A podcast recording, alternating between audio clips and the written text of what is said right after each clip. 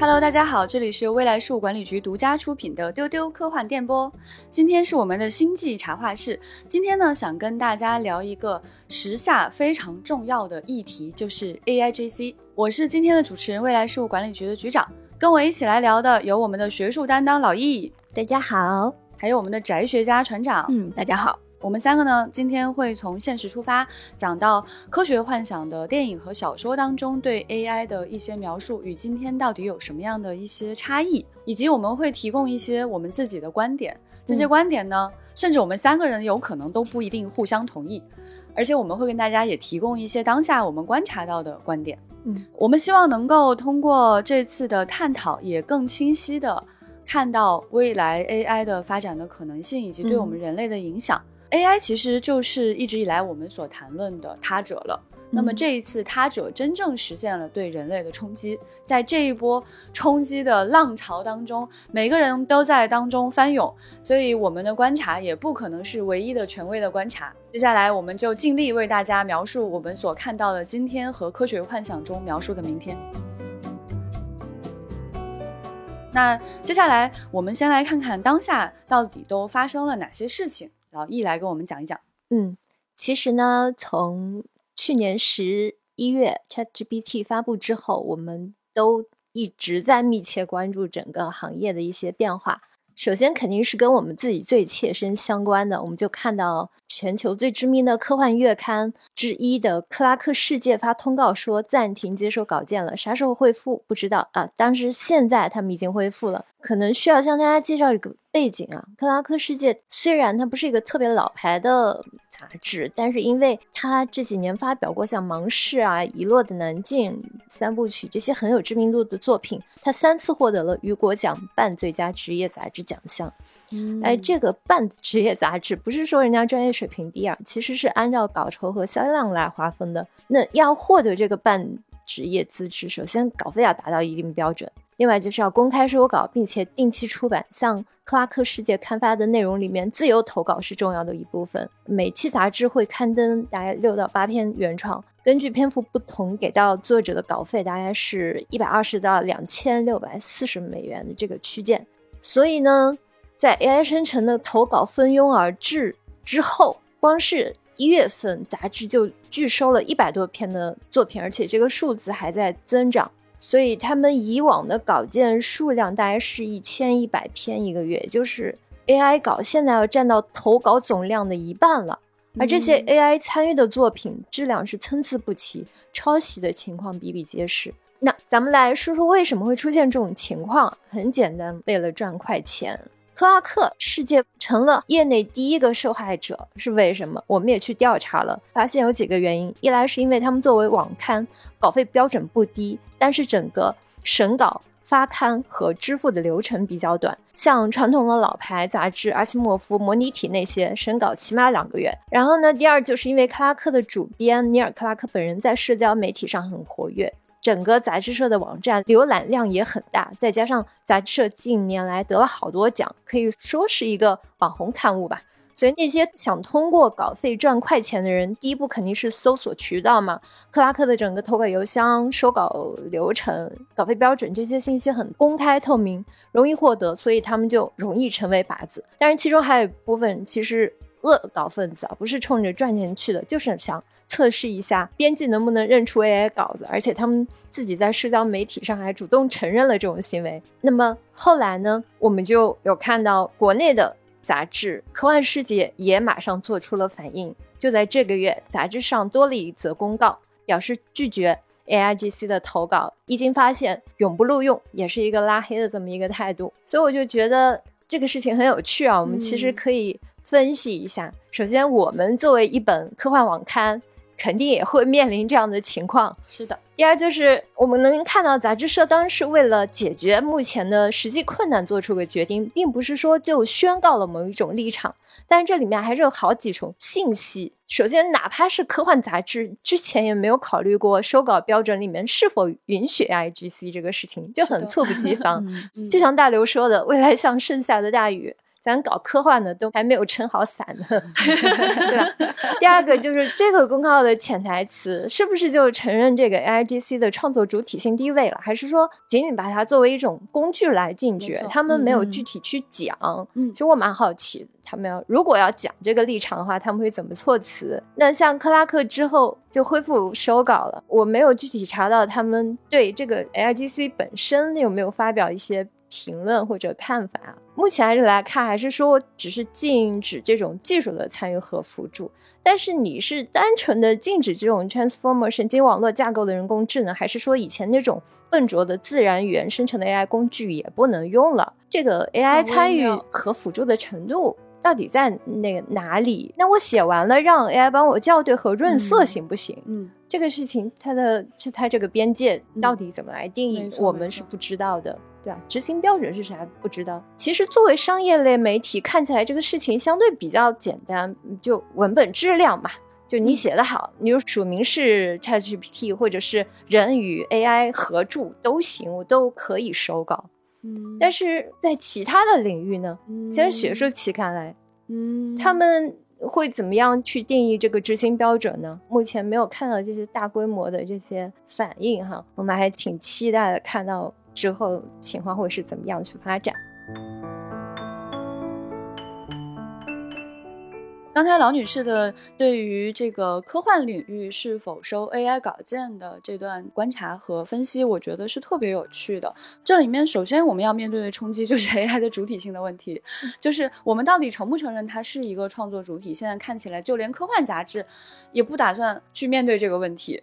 对，他们今天暂时宣布暂停稿件，都有可能是一种暂时的举措。我相信大家都还在观望阶段。最近一段时间呢，我们也会跟很多国内的 AI 的研究机构和公司有进一步的交流。嗯，那么国内的机构呢，就非常热情，很希望就是邀请科幻作家，尤其他首先邀请的是科幻作家，而不是其他门类的作家哦。我觉得这个点就很有意思。嗯，他们非常希望来共创科幻小说，但是科幻作家给出的反馈都非常的谨慎，嗯，他们都说不是很确定啊，这段时间是不是有点敏感啊？嗯，或者有些人就明确的说我不太愿意这么做，我希望自己写小说。AI 机构的朋友呢，他们就自己跟 AI 共同创作了科幻小说来投稿，投稿过来之后呢，我们的编辑拿着这个稿件去询问了一些纸刊，那么这些纸刊是什么呢？是一些这种文学类的纸刊，对，那这些纸刊。竟然全部都表示不收，而且这个是作者在亮明身份之后，就说这个确实是人家 AI 共同完成的作品。我本来以为说大家可能只是把它当做一个实验品，也会考虑考虑，但是大家给我们的反馈竟然是不是这个稿件好不好，而是说我们现在不会收 AI 稿件。那么我们也进一步询问说，你们会不会公开表示你们不收 AI 稿件？他们也回答的比较模棱两可。但是私底下却是斩钉截铁的这样的一个态度，所以就非常有趣。将来 AI 的主体性会成为下一步的一个问题。然后呢，刚才老易还谈到，就是 AI 跟人合作的这个微妙的界限。我觉得这件事情将会在未来的历史长河当中不断的进行调整。你看，一开始人是非常不接受照相的，嗯，那个时候只接受绘画，甚至绘画都会觉得你是不是夺走了我的灵魂。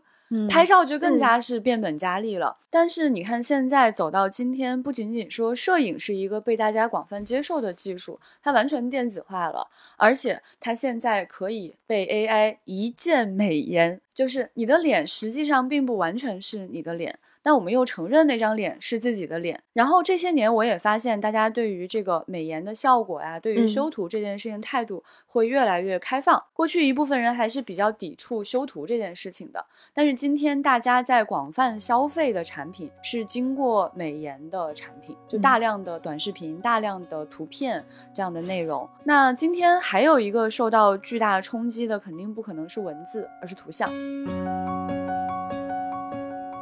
前段时间，我们也观察到，就是在图像领域，我们看到受到了巨大的冲击。我们有非常多的在做概念设计啊，在做这个设计师啊，然后在做电影相关工作的朋友，甚至在网上会公开抵制 AIGC 的生成。但是我们却看见，在另外一边，现在国内外大大小小的公司都开始行动，不仅开始裁员，而且开始思考如何跟 AI 共同创作，嗯甚至更大的公司开始了自己的并购行为。对嗯我们之前就看到一份米哈游的研报问答，他讲了游戏公司在引入 AI 能力之后会受到哪些影响，包括他们其实公布了一些财务数字的测算，蛮具体的。就是他说，文案绘图场景的 AI 生成，目前预期提升效率会在百分之十到二十五，也就三五年内，AI 工具可以替换百分之五十的人力。就比如说像《原神》这种靠版本投送来实现这个长期运营的这个游戏，就非常依赖产能。比如它嗯二二年做了三张地图，每次更新一张地图要一百个多人做三个月，地图创收的流水呢可以达到十八亿人民币一张。如果 A AI 来帮他们做地图，提高产能的话，能达到一个月就做一张的速度。嗯也就是哪哪怕流水降到了十二亿一张，也会新增一百亿的这个产能。然后我们后来又看到知名公关公司蓝色光标，他们的华东总部直接下发邮件说要全面停用文案外包。对，而且他邮件里说，为了遏制核心能力空心化的势头，也为了给全面拥抱 AIGC 打下基础，嗯管理层决定无限期停止创意设计、文案撰写、短期雇员这些外包的支出。好耐人寻味的一个决嗯定。然后我们就看到了股市对他们的这些公告是有很积极的反馈的。啊，嗯，是的，是的，嗯就有一家动画公司就告诉我说，他嗯们非常拥抱 AIGC，然后他们今年的裁员计划是百分之七十。我听到这个数字感到非常的震惊，因为我还以为就是大家还有更长的时间去做喘息，嗯所以在这里呢，其实我跟老易我们在办公室啊也讨论过很多次，就是。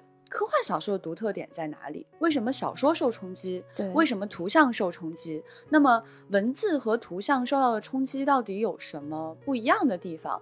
我们陷入这个讨论真的是非常的无休止，甚至至老易跟我讲说，作为一个发表平台和一个创意型的公司，我们是不是要站队？我跟老易讲，我当时听到他问这个问题的时候，我真的觉得也很振聋发聩的一个问题，但是我大概沉思了不到十秒吧，嗯 真的是沉思啊！他可能看到我低着头在想这件事情，然后我问他是可以选的吗？就像刚才你分析的那样哈，嗯就它特别微妙，而且瞬息万变。就像我们说，AI 昨天可能是小学生，明天就大学毕业了，是的，嗯下一个小时就已经获得博士学位了，嗯而且可能是十个博士学位，这可怎么办呢？我们用什么样的细则去规定这个问题呢？我们发嗯什么样的公告赶得上它的进化呢？就非常的可怕。而且我在想啊，怎么选边？怎么可能选？我们选什么？然后我陷入一个非常恐惧的现状。包括最近我也跟很多做 AI 研究的公司的朋友在饭桌上聊天，就发现大家跟我一样都拥有一个非常激进的观点，就是 AI 一定会超越人类。嗯哼，而且一部分人认为 AI 将会统治人类。我不太同意这个观点的是、嗯我的个人观点哈。第一，AI 超过人类已经是昨天的事了，就是、嗯 AI 从它诞生之日起，它根本就是超越人类的。它不仅仅在下棋上超越我们，它一开始它在它的运算力上根本就是超越了我们。嗯所以导致说它未来在算力上一定会不断不断的超越我们，并且用它算力的推演去模拟我们的各种各样的行为，包括情感、包括审美、包括各种各样的东西吧，甚至去思考一些我们再也无法思考的问题。就是我们现在已经觉得它很黑箱了，它至少还在跟我们交流。嗯哼，那第二点呢，就是他们一部分人会认为 AI 将来会统治人类，这一嗯点呢，我不是特别的同意。我认为 AI 的未来跟人类的关系是长期共存，在嗯远未来它会离开我们。AI 将来跟人之间最大的问题，或者说 AI 将来发展的瓶颈是咱们是什么样的一个瓶颈呢？就是它的输出是什么？也就是说，它必须输出我们人类可以理解的信息，我们才能够帮助它进一步的去演化。嗯这个变成瓶颈之后呢，就会觉得非常的好笑，就是有可能他在脑内 已经思考了太多太多的事情了，但是呢，他的输出却变成了问题。他用什么样的信息可以告诉我们他理解到了什么，就变成未来世界我们跟 AI 之间最大的问题了，变成了一个新的巴别塔。我现在最好奇的一点就是 AI 的欲求会是什么？其实这个话题我们在很多科幻作品当中能够看到多面的影子，嗯，就是 AI 未来和人的关系将会怎样这件事情，船长准备了很多信息可以来告诉我们。我们通过科幻当中的描述，将会知道的是，就是未来的可能性是非常非常多变的。我们所提出的这个 AI 会不会有发展的指向性？它的欲望是什么？以及演化的目的到底是什么？这些问题被问出来之后。我们就发现，目前我们真的很难回答这些问题，可能是永远都没有答案的。嗯嗯，对，就是今天我们提到的 AIGC 的每一种可能性，其实科幻都讨论过，它总是会站在。领先现实一小步的地方，带你去认识现实。就如果你想了解对 AIGC 的一些推演，你可以去看这些作品。嗯，首先就是刚才讨论到的这个人与 AI 长期共存的这么一个状态。其实就是如果你纵观整个科幻史的话，你会发现，就是人机二元对立是一种近代之后就比较落后的想象了，反而就是，嗯，大量作品都在描述这种共存状态的细节。我很喜欢的一个词就是威廉·吉布森的代表作《慢生都市三部曲》。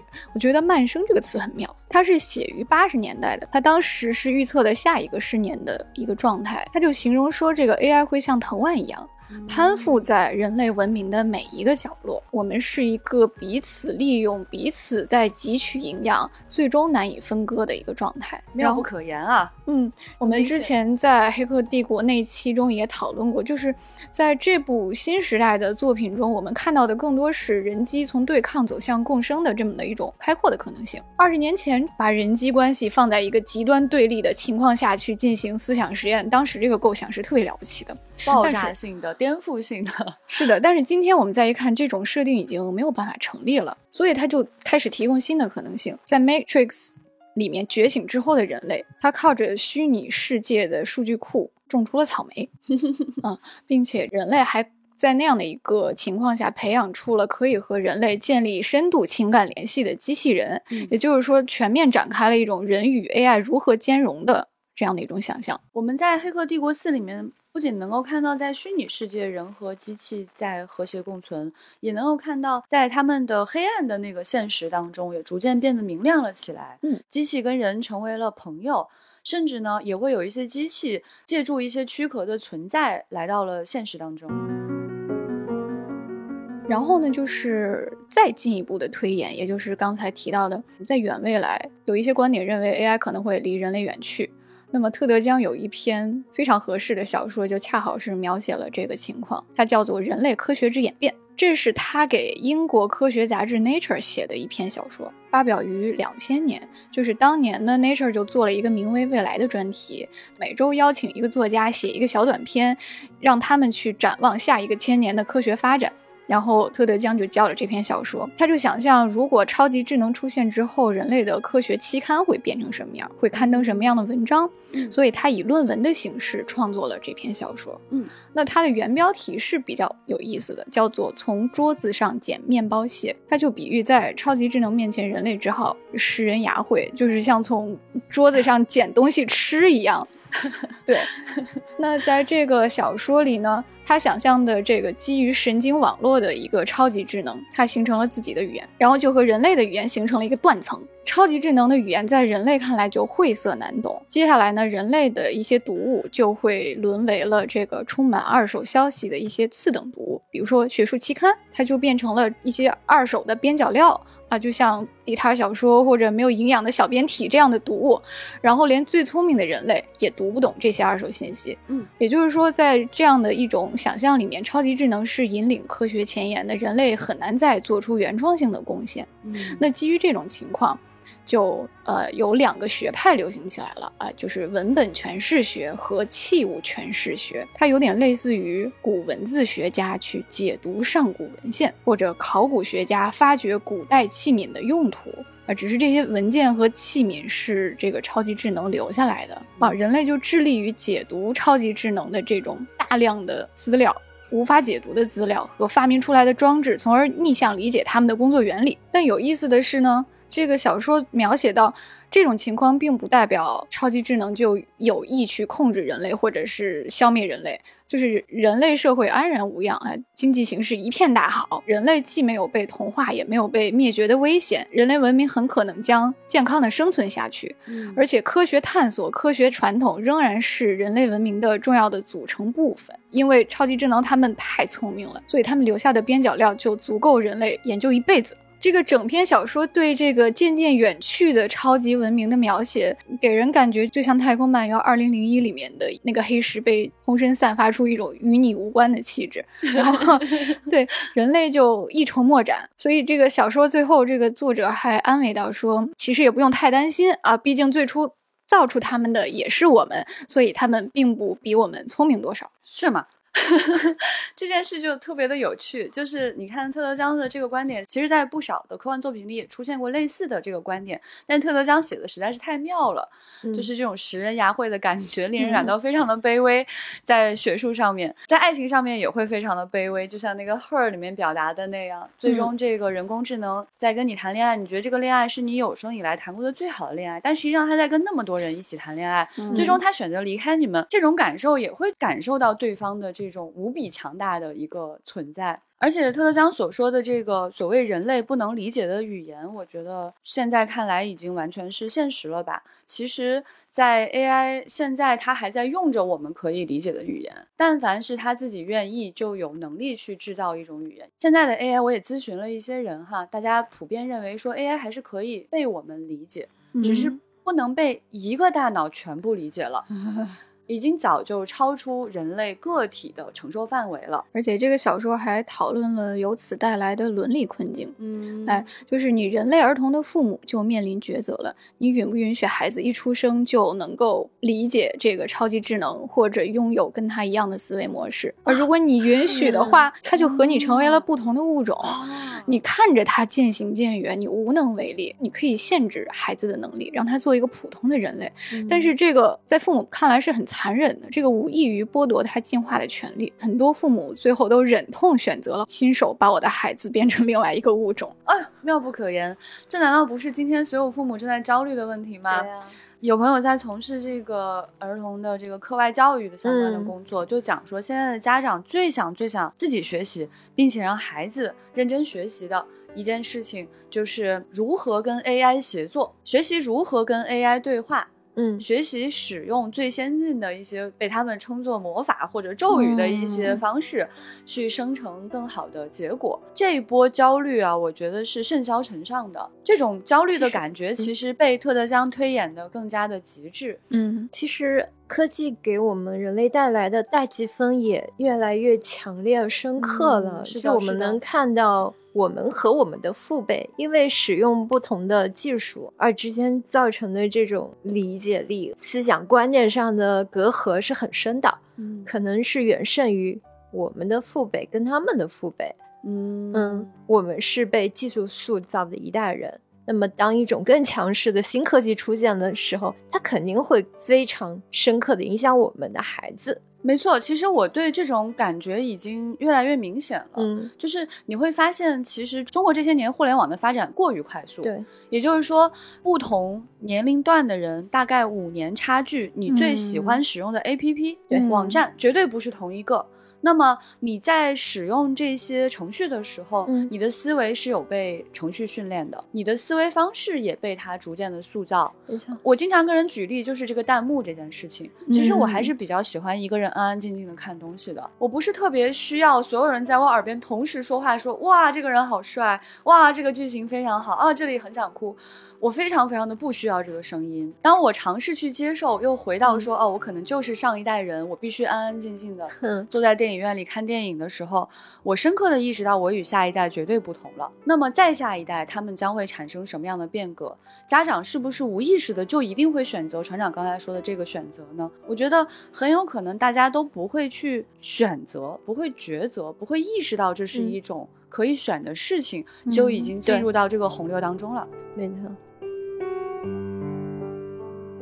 其实接下来就想跟大家分享一个更激进的观点了，就是刚才我们有认真的讨论 AI 是不是统治了人类。我相信 AI 终将远远超越人类，甚至把人类远远的抛在身后，或者跟人类相安无事。嗯，无论怎样，就是会渐行渐远。但是对于今天的社会，在我眼中，我们 已经被它奴役了，我感到非常的害怕。为什么呢？因为你会发现，大量的人正在消费以数据增长为核心的内容。这些内容大部分都是重复性的内容，即使你看到的是不同的照片、不同的视频，它的重复性极强，因为你必须用同样的规则去进行复制。数据的魅力就在于此，它复制，它变化，但它有一些核心的东西是不变的。我每天把我大量的时间花在这件事情上，实际上就是消耗我大量的生命，而我最终汇聚成了什么呢？就是那个点击加一。我感觉到我在数字的洪流当中的卑微。我相信有很多人其实并没有感觉到，而且很难同意我的观点，会觉得说我是自主选择的，我不是被 AI 选择的。嗯，但是其实算法非常了解你。而且算法会越来越了解你，算法在推荐给你你可能会想看的东西。这就是为什么你每次打开一个 APP，你不过一个很长的时间，你很难关上的真实的原因。其实你的自由意志在此会发生多大的作用，可以打个问号。还有一点呢，就是我最近感觉到一种国内的这个 AI 研究者的强烈的焦虑。这种焦虑呢，一部分是非常积极的、昂扬的焦虑，嗯，就是创业焦虑。对对对。非常昂扬，就是哇！AI 在世界上发生了这么大的变化，这波我抓不住了。移动互联网时 代的创业，我就没有好好抓住，这波我一定要抓牢。对，就觉得说哇，这一 波冲击我一定要汇入其中，我一定要在其中扮演重要的角色。然后我相信我们真的可以有一些东西做出新的变革，大家都是这样非常有斗志的一个状态。与此同时呢，这个焦虑也带着负面情绪，就是为什么别人走在了前面？是。呃，这个别人不仅仅是国外的优秀的这个 AI 研究者，更重要的是他就是另外一个人类啊，对，而不是这个本人自己。我觉得这种焦虑呢，其实就是今天现实当中一种不可逆的潮流。嗯，就是所有的这些声音汇聚到哪里呢？就是 AI 一定会继续快速的发展，而且它一定会继续喷涌式的发展。这样的一种方向是 AI 的选择还是人类的选择？是 AI 的欲望还是人类的欲望，就很难说了。你的观点原来在这里，和你的核心观点原来在这儿。所以在今天呢，我们看到的这样的发展方向和我们每个人日常当中到底如何使用我生命当中的时间。我都认为说 AI 已经扮演了更加重要的角色。嗯哼，当我有一天意识到说我在一个月当中吃的百分之八十以上的餐饭都是由程序推荐给我的东西的时候，我发现我的身体有可能也发生了很大的变化，就是它已经冲击到了这个现实。所以呢，今天我们人类跟 AI 之间的关系已经变得非常的微妙。但我们的很多的研究者在讨论的是，我们把 AI 当做是孩子。我们想驯化它，我们把它当做是助手，我们想让它帮助我们，我们想使用它。所以大家在用另外一个身份去描述 AI 的时候，你其实可以听见的是一种并不平等的、更居高临下的一个姿态。研究者希望规训它，希望它按照自己的方式去演化。包括昨天我听的一个线上论坛，最后真的十几个专家吵成一团。大家在吵什么呢？就是 AI 是不是必须可被理解？我们是不是要规训它？可被理解这件事情就吵得热火朝天。我其实不太理解，是不是应该？难道还有说我们不应该去理解它吗？我听见他们的描述当中，我认为它既是一个技术问题，又是一个技术解决不了的问题。嗯，从远未来来讲，它一定会形成巨大的算力，去算一些我们不太明白的事情。到那一天，我们是不是在技术上有能力去规训它，必须被我们所理解？我个人是存疑的。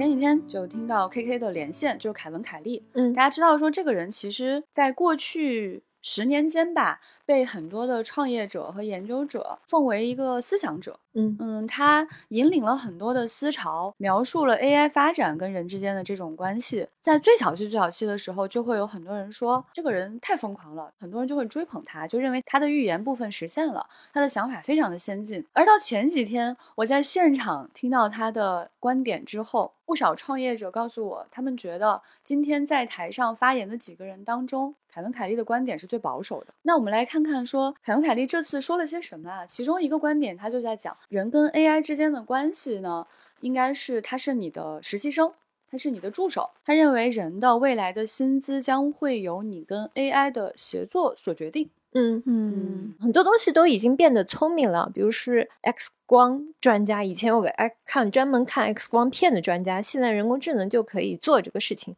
然后像法律方面的这个 AI 也比这些实习律师更高效的阅读文件，然后还有飞行飞机驾驶员 pilot 这些。他觉得未来会有数以万计的创业公司从事的就是人工智能用于某一领域的。工作，然后这个使用者越来越多的话，机器也会越来越聪明，就是一种滚雪球的方式。嗯，以前我们对于智商的这个认知是一致的，但是他觉得我们不应该这样去看待智商了。嗯我们智商就像不同的乐器弹奏不同的乐曲，不同的人弹奏出来的乐曲不一样，大家的哀科也不一样，人、动物、机器的节奏也不一样。很多人担心说机器人会跟我们抢工作。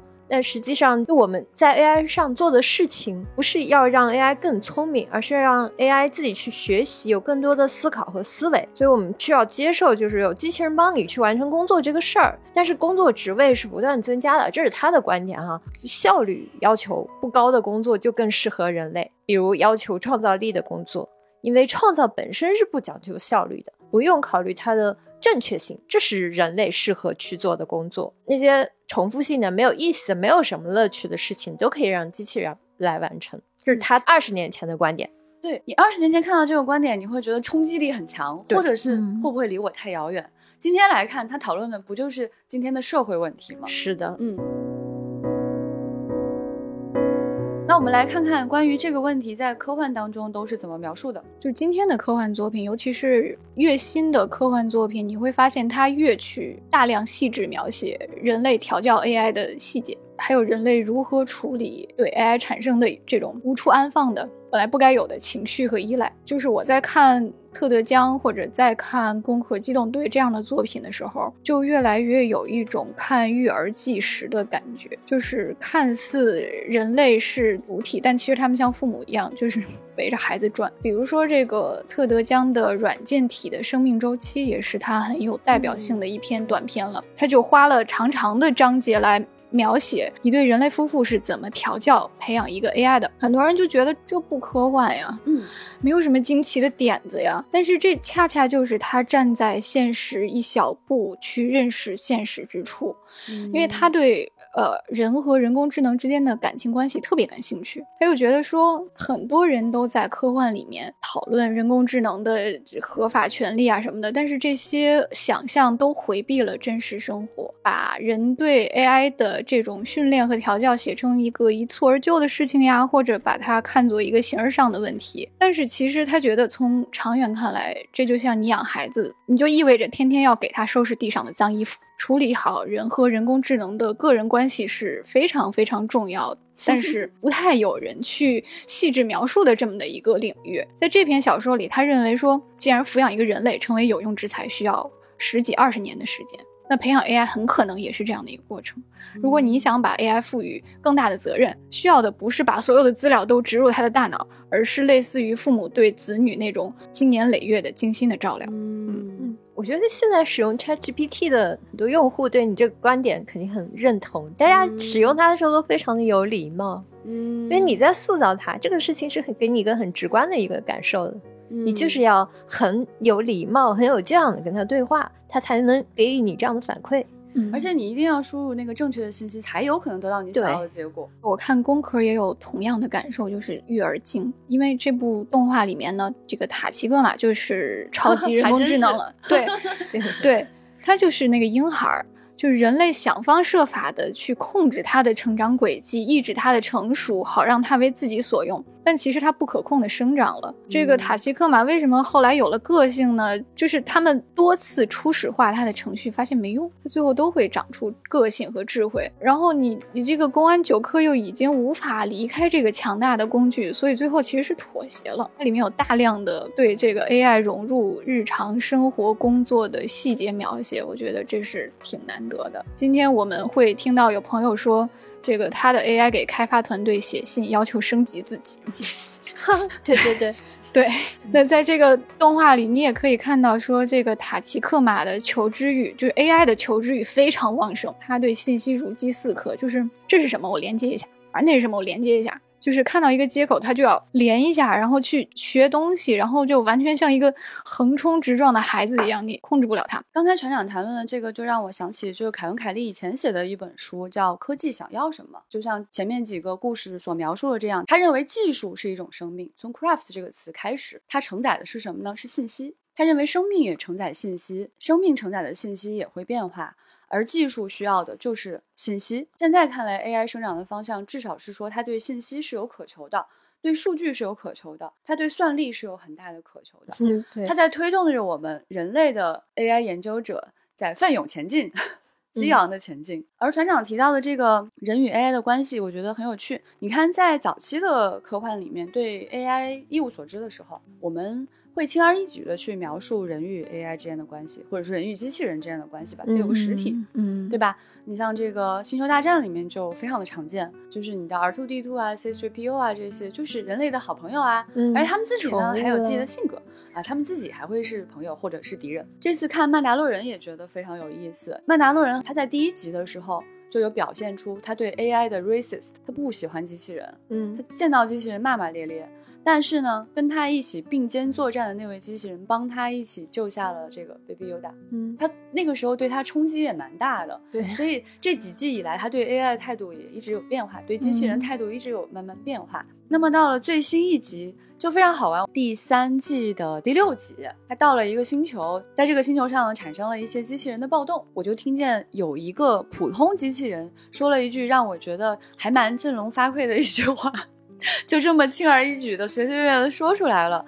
就是他去一个机器人酒吧调查，他一走进去，所有机器人看着他，因为他是人，嗯，就很明显。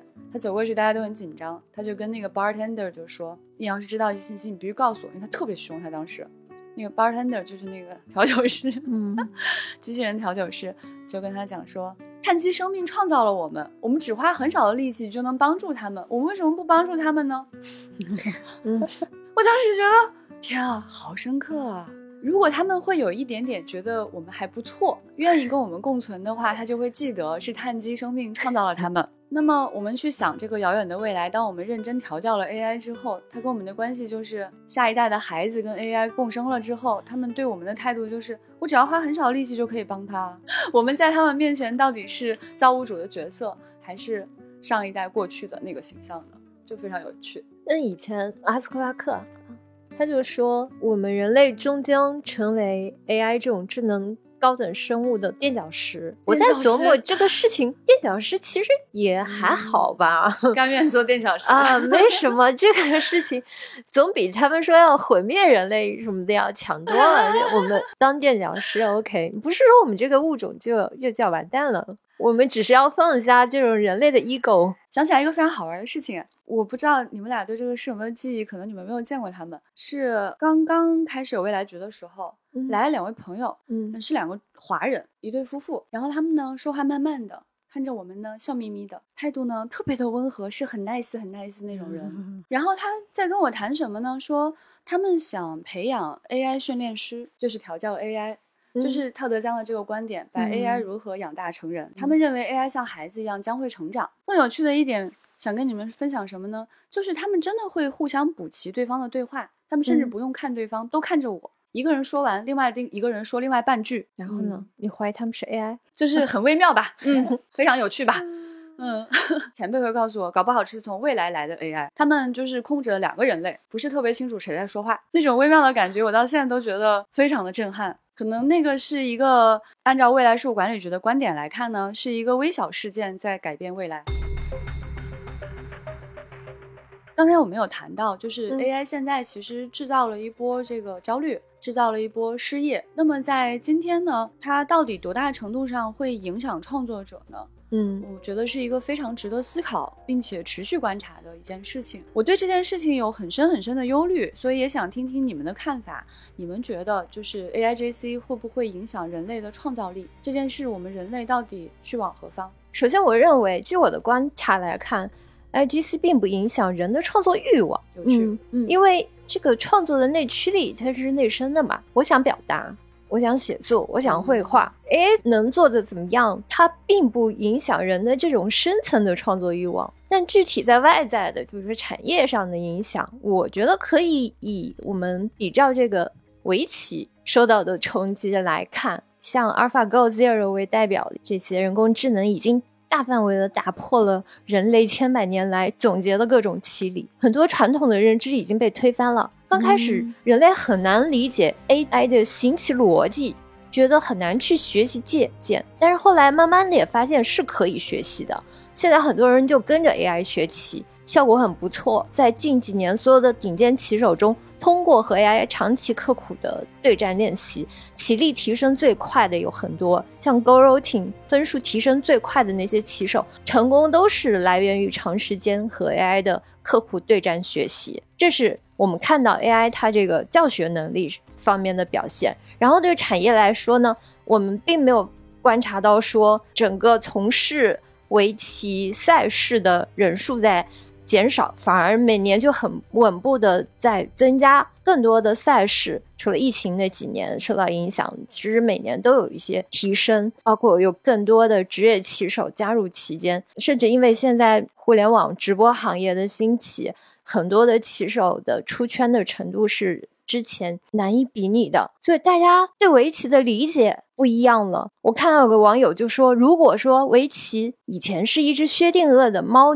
你你看不透它到底是黑猫还是白猫。并且在这个基础上发展出各种意境美、朦胧美的基于不确定性的文化，去想象它可能是一只貌若天仙的美猫。到了今天，我们终于可以借助 AI 搞清楚，哎，这就是一个毛色略灰的橘猫，可能还有一些尾巴的小角落看不清，但是大家会认为那只是研究时间不够。像类似的道理，就过去中国古典山水画、风景、实物肖像这些绘画技术就靠。讲意境、笔法之类的来评定优劣，但我们现在也在老老实实开始学光学透视啊、几何原理、光影原理、人体骨骼、结构比例这些原理，评判的标准也变成了要有立体感、人物比例和远近大小要正常什么之之类的。所以这只是一种艺术上的观点的更新，我认为你很难说它本身是不存在优劣，但是肯定是说这个人工智能的潜力就在于它。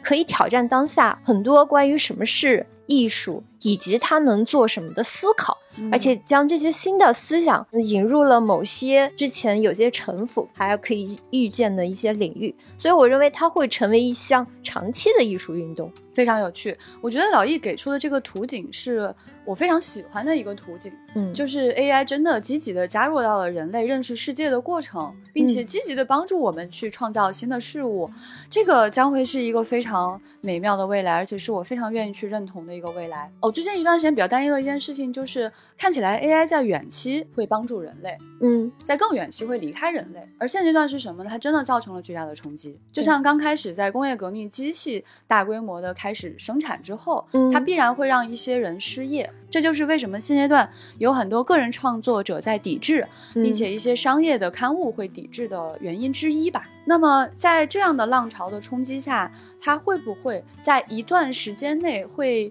消弭人类的这种中等创作者？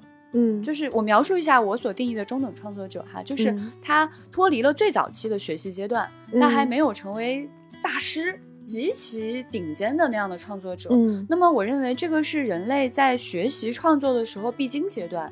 就像说，我们也是被调教的孩子，我们要学习、模仿、演化。那么处在这样的一个阶段的人，其实嗯他们是目前的文字、图像等等很多内容的主要生产者。那这些人的失业会不会大规模的阻碍让一部分人成为顶尖创作者呢？嗯，而且会不会让一部分人选择不进入到这样的学习赛道当中？肯定是有，有可能的，这是非常可能的。大体上，我个人是非常认同这个结论的。现在有种说法，说在传统的 PGC 和 UGC 模式下，内容生产领域有很多的产能的约束和质量的约束，PGC 受制于人力资源的这个供给侧限制，而 UGC 只是因为用户创作能力和工具能力的局限存在质量约束。AIGC 就突破了这些生产产能和质量的约束，所以它应用广泛，市场规模会大幅扩大。就这个结论，我是非常存疑的。我认为市场规模不会大幅扩大，因为人类对于这个艺术品消费、对于文艺作品的需求总量，它并不会变多。人的时间是有限的。对对对对，我同意。时间总量有限的情况下，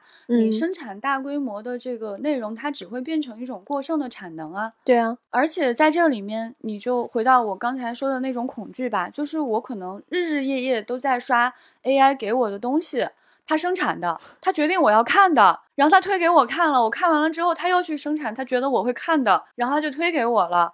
你像现在可能还是不同的公司在生产不同的东西，再有一些平台的 AI 推荐给我，将来这个 AI 就是我在看什么，它实时就生成我要看什么，我就会永恒的出不去了。但是在这种情况下，如果地球上的人是有限的。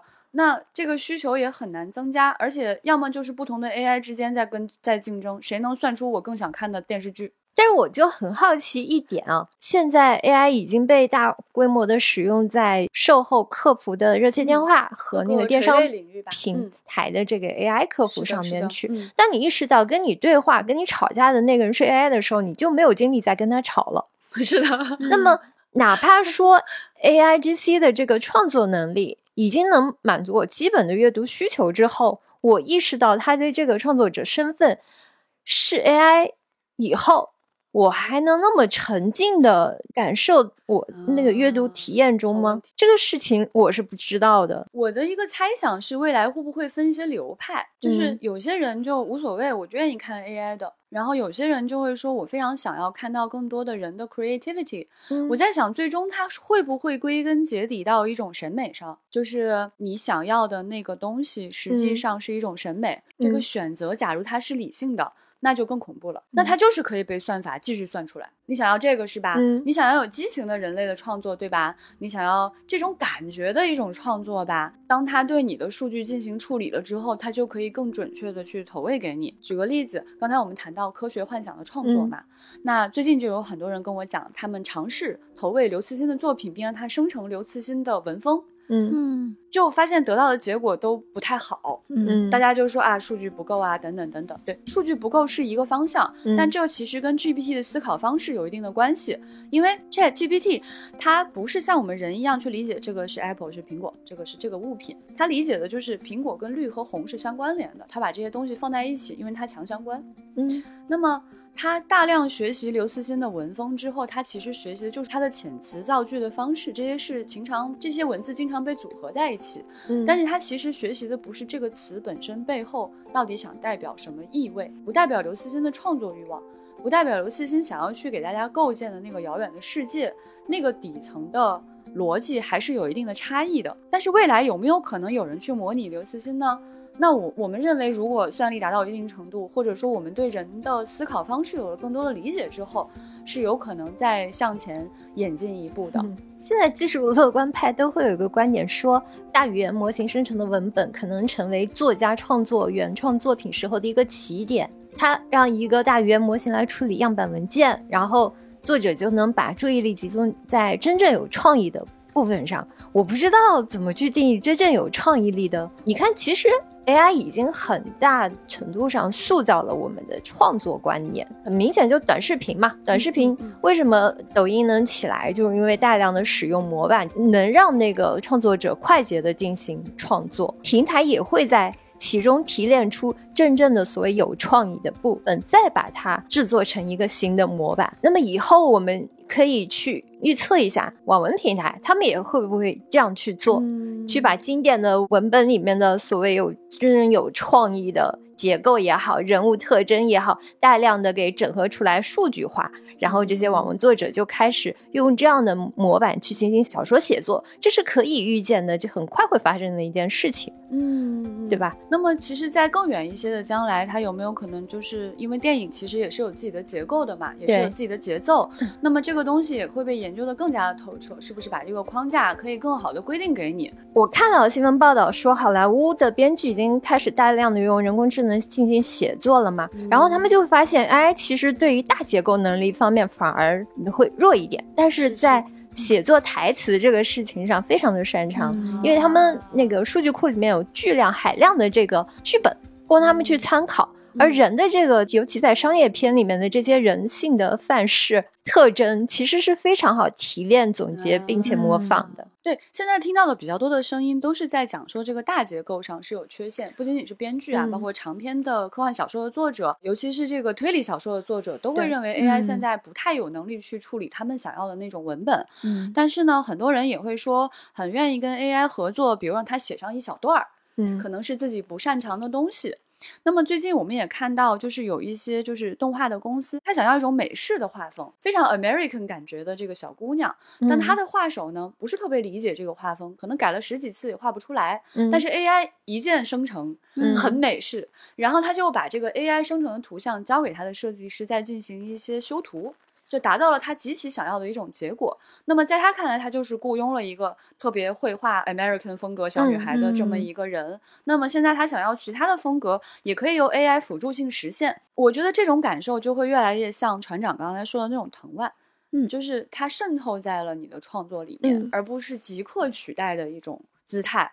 那这种渗透，其实大家会也知道温水煮青蛙的感觉。你会越来越不知觉，越来越不知觉，然后它就会越来越大的程度上取代了你的工作。嗯，也就回到刚才老易提到的那个问题，就是到底多少是人创作的，还能算是人创作的呢？就会是一个非常非常有趣的重新提问了。嗯，而我其实非常非常关心人的创作本身这件事情。我在跟朋友们谈论的时候，我发现好有趣。我过去是完全站在 AI 那一边的人类。我微博都叫小鸡 AI，他们就笑我 说你在说什么？你不，你的名字都叫 AI。但是我发现我这些年深度参与创作之后，我的观念发生了一些变化。正是因为跟他们的争吵，我才发现，哦，原来我跟我过去的自己想的问题不一样了。他们说你到底在想什么？我说我相信人的价值了。嗯，我试图去解释我为什么认为人与 AI 还有差异。嗯，都被大家。一个一个反驳过来，嗯，他们都说这都是算法可以解决，但我也相信他们说的，嗯，我也完全同意他们所说的这些观点。那么人到底还剩下什么？我确实是感觉到会越来越困难，但是也很难撼动我认为人作为创作者的主体性地位。今天所有的科学研究都还很难告诉我们我们的大脑是如何运作的，是我们的脑子跟现在跟 AI 一样是一个黑箱，超级黑箱。特别好像我们又制造另外一个黑箱，我们也想不明白。那么我们去看这个世界这件事情本身，我认为就存在意义。那这个意义，即使它是阶段性的，它也是一种意义。而我作为一个碳基生命，我不停的要问什么是意义，意义是什么？我觉得这个是有意义的，这可能就是我存在的一种必要性吧，一种意义吧。对，所以这些问题归根结底呢，到最后呢，可能要请一些哲学家来跟我们共同探讨了。是的，这也是为什么到后来有很多的科幻迷就特别喜欢莱姆吧，嗯，就觉得说，哎，他问了很多终极问题，到今天也回答不了，好有趣啊。对，这里顺便推荐一下莱姆的去年出的那本《机器人大师》，嗯，有谈到很多人工智能的关系，大家去可以看一下。嗯，在人类历史上，我们有过人的再发现，我认为现在就是最好的人的再发现的时机。呃，就是我们所说这个 others 真正降临到了我们面前，而且它在飞速成长。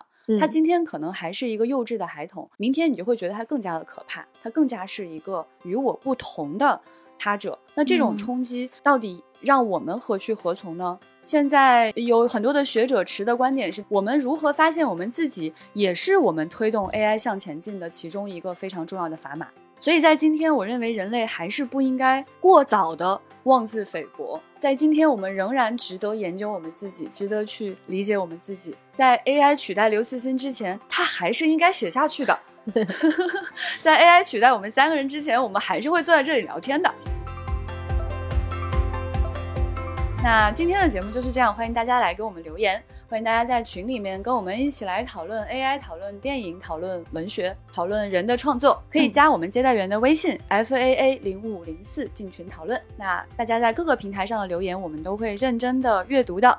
也欢迎大家在苹果播客的 APP 上给我们打分，让我们的排名靠前一点。那我们今天的节目就是这样，谢谢大家，拜拜，拜拜，拜拜。三体引力之外沉浸式科幻体验已经开票了，体验地点是上海西岸凤巢 AI Plaza，在全平台搜索“引力之外”即可购买。